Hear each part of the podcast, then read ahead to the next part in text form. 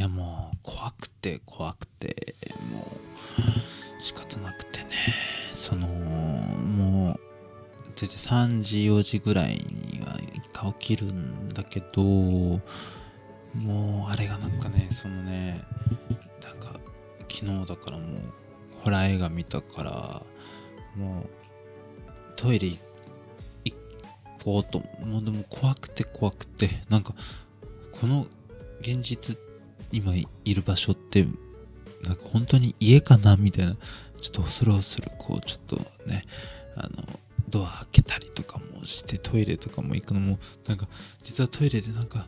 なんかささらわれちゃうかなとかなんか出てくるかなとか思ってあ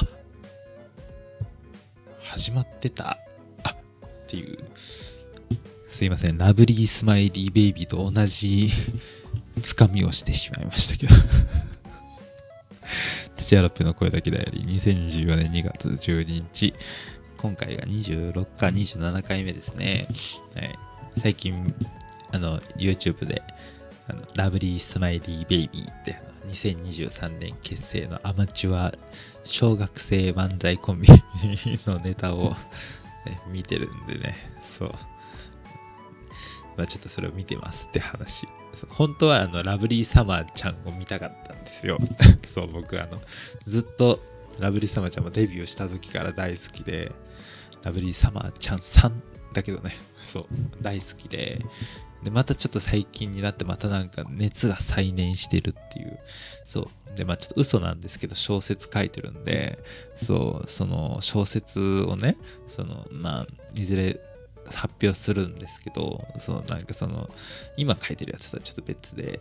ちょっとラブリーサマーちゃんの、その、さんの、その、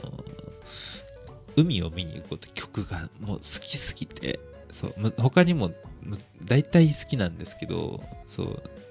まあ、ラブリーサマちゃんさんの海を見に行こうが好きすぎて、ちょっとそれをベースに、ちょっと小説をちょっと書きたいなっていうね。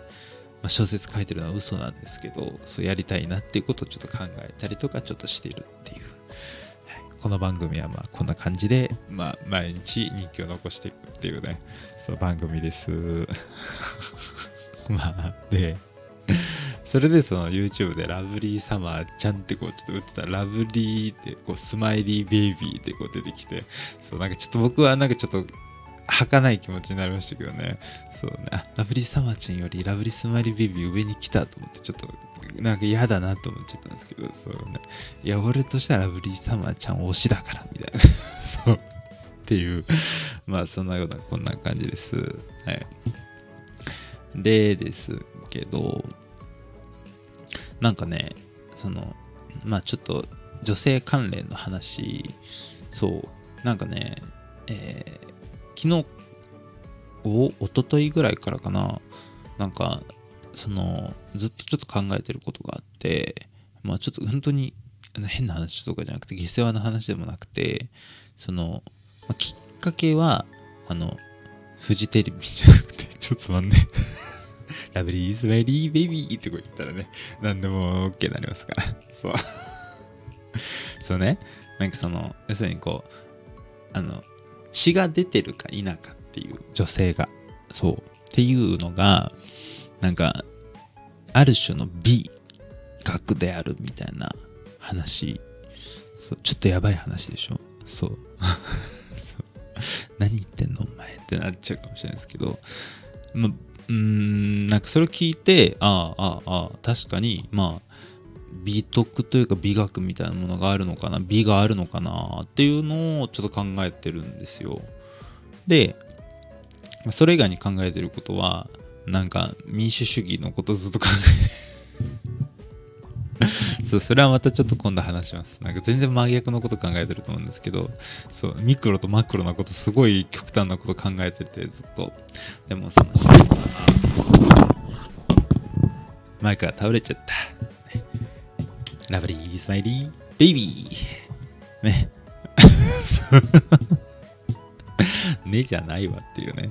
いや、ちょっと一回見てほしい。そう、多分見て、知ってる人はわかるかもしれないけどね。全然多分あの僕がやると面白さも半減どころじゃないんで、そう。ただ何かあった時にラブリースマイリーベイビーってこう言えば何か叶うみたいなね。ちょっと憧れますけど、そう。ちょっと本当だからそういう憧れ。そう。なんか、ああ、そうだよな。なんかでも自分が例えば、まあ僕は男なんで、そう、ちっちゃい頃とか小学生の頃に、その何かやらかして、ラブリースマイリーベイビーってこう言ってたら、はたかれてたんですよ。そう。割とちょっとそういう、あの、こう、肉体的接触の多いあの家庭だったので そうだ、はたかれてただろうなっていうか、そんなこと言えるような感じでもなかったし、まあ、あんまり僕はそんなおちゃらけるような人間でもなかったんですよ、ちっちゃい頃は。そう。抑圧されてたんでしょうね。それが今こう出て、今30手前で、あの、ポッドキャストで、こうね、全世界に配信する場で、ラブリーサマー、スマイリーベイビーって、ラブリーサマーリーってちょっと、混ざっちゃったけど、サマリーってって、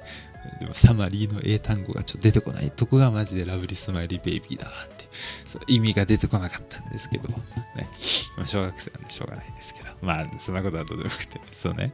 そう。だ言えてたら、だからよかったなってちょっとなんか思ったりとかするっていう。そう。まあ、羨ましいですよね。なんかその、ちょっとなんかこう、なんだろう。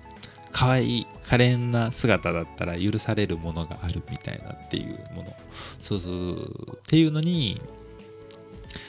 なんかちょっとある種なんか同型というかなんか憧れみたいなものもあるのかなとかなんかこうちょっとその要するにこう血が出てるか否かっていうところのなんか美っていうの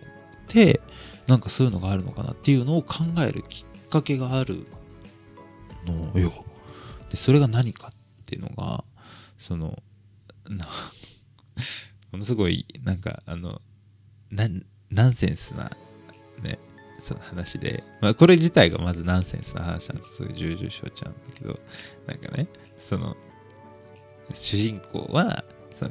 なんか鏡を、猫を抱えながら鏡を見てたら、別の世界に行ってしまいます、みたい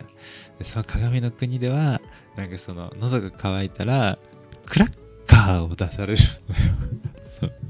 まあ、あの置き換えれば、例えばバームクーヘンでもいいんですけど、なんでって話じゃないの。そうね。いや、喉乾いてんのにってアリスは言いますって。でもそれでもしょうがないから食べて、ボソボソになってもう喉ものすごく乾くとか言ったら女王様が、その喉は潤ったっていう、っていうナンセンス小説。それが、あのタイトルが鏡の国のアリスっていうね、そう、とても有名な童話ですけど、それのなんかまあもう一個前の話は「不思議の国のアリス」これはまああのものすごくアニメ化されても世界的にも有名なやつですけどそう。の作者のルイス・キャロル。っていう人の、まあ、ちょっとまあ両方とも最近読んで、そうそう、ちょっと自分の、ちょっとまあ嘘なんですけど、ちょっと作品作りに、ちょっとあの、参考にしたくて、そう。で、両方とも読んで、で、まあ、とにかく、ちょっと、まあ、尻滅裂な話よなっていうのが一言。ただ、その、ルイス・キャロルっていうのは、アリスっていう少女を愛してて、で、まあ、もともと少女に対して美っていうものを、なんかすごく見出してたみたいな。そう。で、なんかその、アリスが、だからまあ、大人になっててしまうだから要するにこう自分の元からこう離れていってしまうでも結婚とかもなんか婚約というかなんか結婚しようとも言ったらしいけれども結局なんか結婚もできずなんかそのアリスのお家からはなんかこう近づくなみたいなこと言われてしまうみたいなでもなんかそのずっとアリスを思い続けてたのをこう本にこうしてなんかアリスに対して思いを送ったみたいならしいんですよ。で、なんかその、っていう、なんかその、どっちかっていうと、なんかその、ルイス・キャロリの、なんか人生と、さ、不思議の国アリス、鏡の国アリスっていうものを照らし合わせて、なんかこれはこういうものを象徴してるルイス・キャロリのこういう心情を表してるんじゃないか、みたいなものの、なんか、ま、本もちょっと読んで、本っていうか、まあ、解説文みたいなの読んで、はあはあ、なるほど、みたいな、なんか女性のなんかその変化みたいなもの確かにそういうものってなんかすごく美しいなっていうのを思うのはなんかわかるっていう。だからそこだからラブリーサマーちゃんさんとかも、なんかやっぱり、まあ当然なんだけど、やっぱりその、まあ年を取っていくわけじゃないですか。はじめ、あの方なんか多分、だからもうすごい若い頃から出てるわけでしょ？でもその時にしかない股関性を閉じ込めてて、で、また大人になって、立ち返った時の関西立ち込立ち込めてみたいな。